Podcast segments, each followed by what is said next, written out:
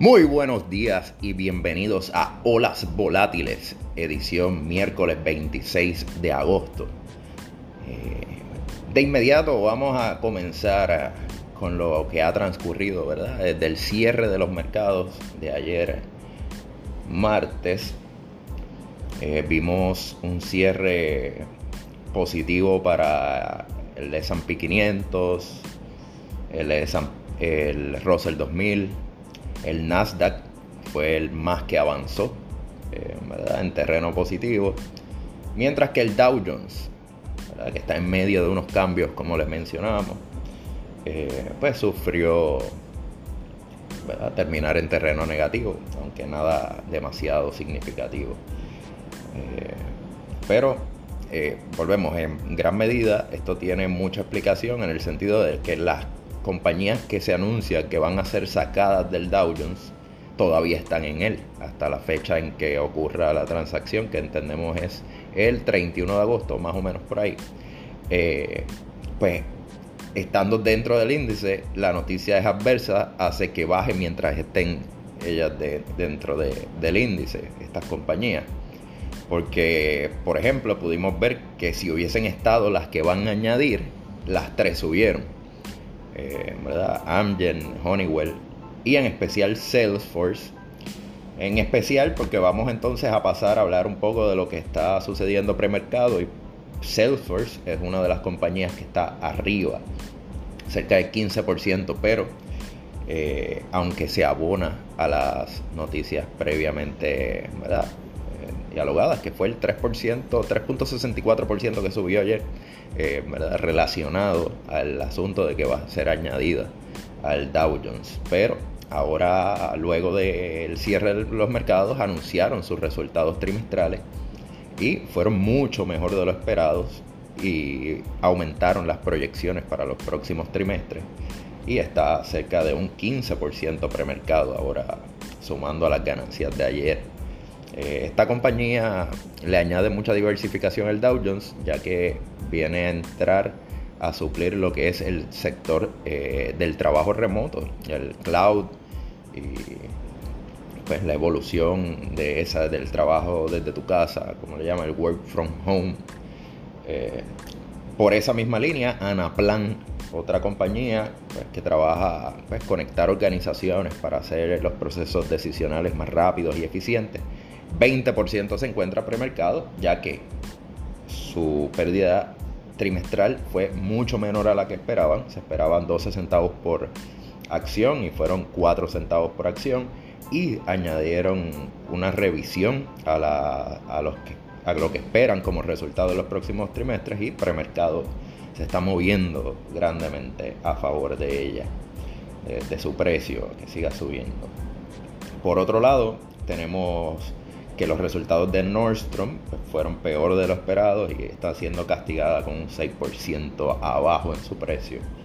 Eh, los números, data económica, afectando el mercado para hoy, bueno, los, las órdenes de bienes duraderos, que estos son los bienes, eh, se calcula de varias maneras, eh, exceptuando la transportación, exceptuando la defensa, pero ¿verdad? bienes de defensa, pero a lo que vamos es que agrupa, digamos, equipos, por ejemplo.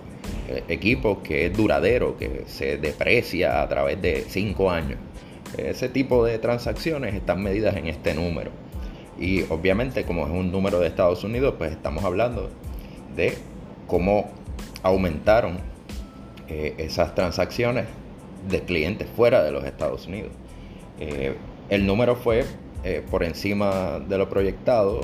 Se esperaba aproximadamente, según lo que estuvimos ¿verdad? haciendo la investigación por encimita para estar claros, eh, se esperaba cerca de un 5% y aumentó un 11.2%. Así que bastante significativo, pero hay que ver los detalles, ¿verdad? Detrás de los números solamente y no hemos tenido acceso a ello todavía. Acaba de romper básicamente a las 8 y 30 de la mañana este número. Eh, cuando el número es bueno, suele beneficiar un, aumento en el dólar. Obviamente estamos hablando de que ese aumento de compras del exterior pues, eh, motiva a que se está moviendo la economía y se puede crear riqueza interna eh, a través de la venta al exterior. Las acciones extranjeras las vimos bastante mixtas, mayormente arriba las europeas, las asiáticas algo abajo, pero en niveles razonables, ¿verdad? Nada catastrófico y ni nada que destacar como demasiado alto, ¿verdad? Un brinco eh, demasiado favorable, simplemente algunas arriba, otras abajo, y los commodities, ¿verdad? Eh, que incluye las materias primas, digamos, eh, que incluye oro, plata, bienes de agricultura, petróleo. Pues esas las vimos principalmente bajando luego de la noticia, eh, vimos un movimiento hacia abajo del oro y la plata. Eh, y en cuanto a los bienes, pues habíamos visto el café bastante arriba, bastante lógico con la temporada de huracanes estando con presencia de dos fenómenos atmosféricos. Y lo mismo, pues, ahí más fluctuante, el petróleo, el gas natural, el gas natural algo arriba. Eh, eh, asuntos que debemos estar pendientes. Para cerrar ya, oye, vamos a mencionar que mañana habla el que pone a temblar rodillas. Jeremy Powell, el chairman, el caballote allí de el FED, de la Reserva Federal, que toman decisiones importantes de política monetaria y toda la cosa. Y vemos siempre con cautela, actuando con cautela los mercados, el día y el en que habla, el día previo. Pues así estaremos nosotros, atentos a ver qué tiene que decir, aunque sabemos, ¿verdad? a base de lo que se ha ido recopilando, tenemos una idea clara de dónde puede estar la, situación económica, pero aunque sé, si la, siendo unos números que todavía requieren mejoría, él suele dar un panorama ¿verdad? Así, sombrío, sin adornarlo. Y pues siempre se decepcionan dos o tres esperando que dijera algo más bonito. Pues por eso es que preferimos estar atentos y no ejecutar muy rápido eh, en tiempos donde va, va a expresarse. Y queremos cerrar estando atentos también a que estuvimos leyendo que el viernes va, se va a hacer una demostración sobre la tecnología de Neuralink, que es una, otra compañía de Elon Musk. Sabemos que es el CEO de Tesla, que tiene SpaceX, dirigido a los viajes, ¿verdad? digamos, al espacio. Y viajes privados, eh, tripulados al espacio. Y Neuralink, entonces, es una compañía diseñada a crear eh, chips eh, para el cerebro, con conexiones, ¿verdad? Que puedan replicar o simular eh, o actuar eh, de forma similar a como sería la operación neuronal.